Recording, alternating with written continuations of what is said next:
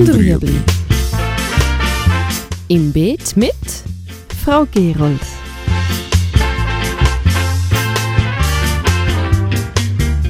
Fragen rund ums urbane Gärtnern auf Balkonien. Heute Lückenfüller. Was für mich auch wichtig ist, wenn ich ähm, im Frühjahr mit meinem Garten anfange, ist, dass ich einen Gartenplan mache, wo ich die Fruchtfolgen auch berücksichtigen tue.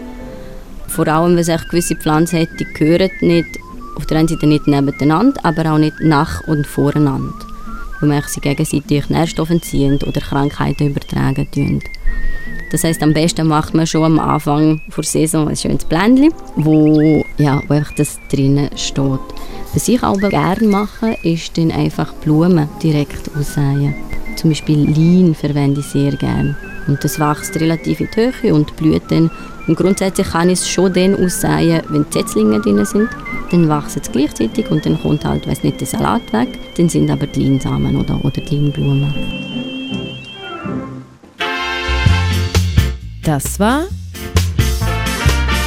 Gut und Rüebli. Haben Sie eine Frage? Schreiben Sie uns auf beet.stadtfilter.ch.